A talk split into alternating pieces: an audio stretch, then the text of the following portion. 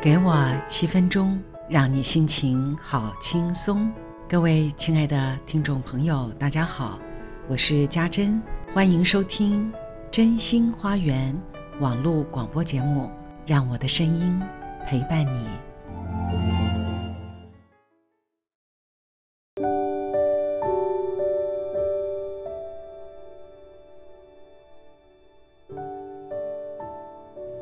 今晚。想和大家分享电影，这部电影叫做《步履不停》，是部日本片，由市之愈和导演，阿部宽、下川结音主演的。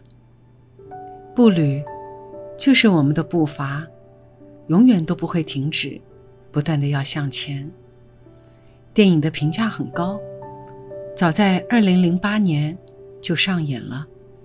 它有另外一个译名，叫做《横山家之味》。其实，我是因为“步履不停”的片名而留意它的。这是一个很清楚的意象，在表达人生的步履从来不曾停止，就算在一个虚构的时间轨迹中。那一个又一个的事件，一场又一场的风景，一次又一次的情感经验，来不及的、失落的、错过的、悔恨的、满足的，都会随着不断向前的步履，成为记忆。有的会渐渐的消失，有的。会铸刻在心中，就算披上岁月的外衣，却也掩藏不了刻印的痕迹。为什么多数人总是记得伤痕，并且深受影响呢？也许快乐的刻刀总是握不住，也许快乐在生命的设定中。本来就是会自动补充的维他命，所以不用刻意的刻下痕迹，却反倒容易随着步履持续向前而渐渐的模糊。然而，痛苦的感受因为深刻，所以让人不经意的会握紧了刻刀，然后深深的砸下伤痛的印记。以便日后成为曾经活过的证明。这个话说的有点奇怪，但是我想表达的是，这些伤痛的印记，可以是步履不断向前所能成为激励生命，并且留下深度与价值的证明。因为你受伤的感觉，总是会让你不经意的频频回头。你想要明白，想要释放，想要弥补，更想要超越。为了摆脱如鬼影般紧追不舍的伤痛和遗憾，你会一再的去经历那个印记。这部电影轻轻的叙述着一个家庭的喜与悲，看似平淡的互动。却让人感觉一股生命无法承受之轻的重量。父亲因为不满二儿子没有继承当医生的衣钵，也更不满意他人生所有一切的发展都不如他的愿。二儿子只是一个绘画的修复师，还娶了一个带着拖油瓶的寡妇，在他的心里。只有对优秀，但却英年早逝的大儿子，充满了怀念和不舍。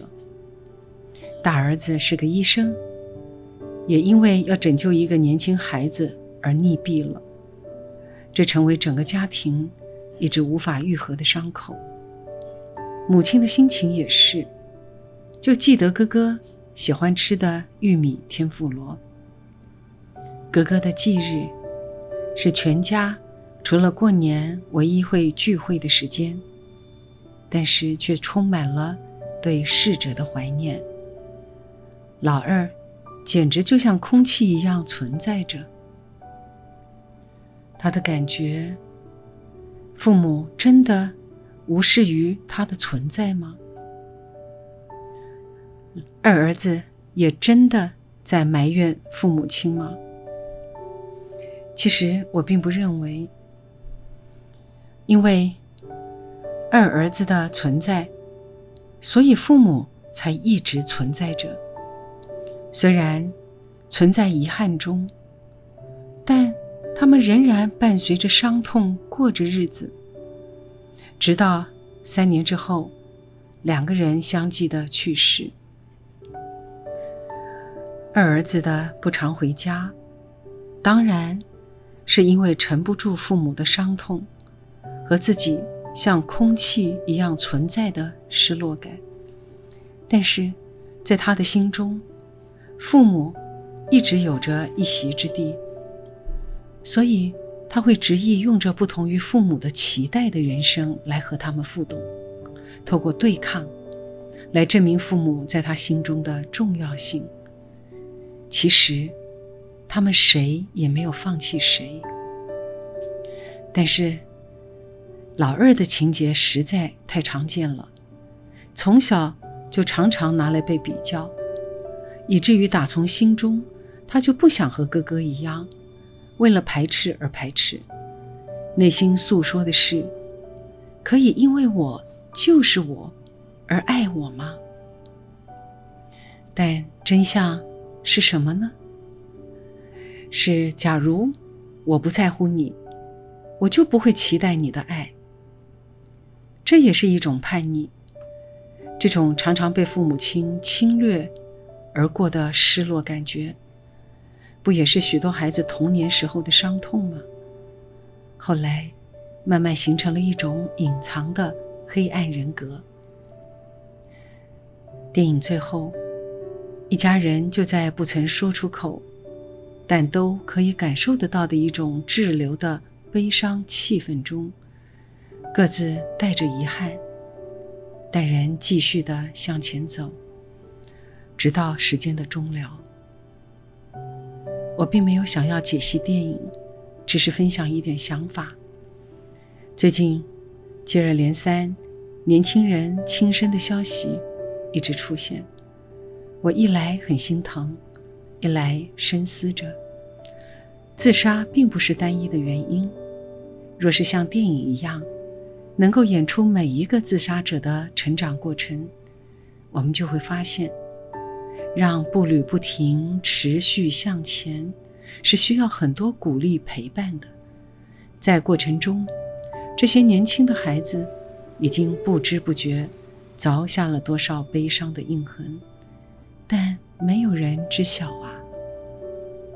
说到这里，我最想要来表达的是：人生真的并不简单，也不容易。但是，获得快乐是简单而容易的。快乐的时候，好好握紧刻刀，重重的刻下印痕，让我们愿意记得生命中每一个看似微不足道。但却是意义可以很深远的快乐吧。刻刀永远在你的手上。夜深了，就说到这里喽。祝各位有个好梦，好梦成真。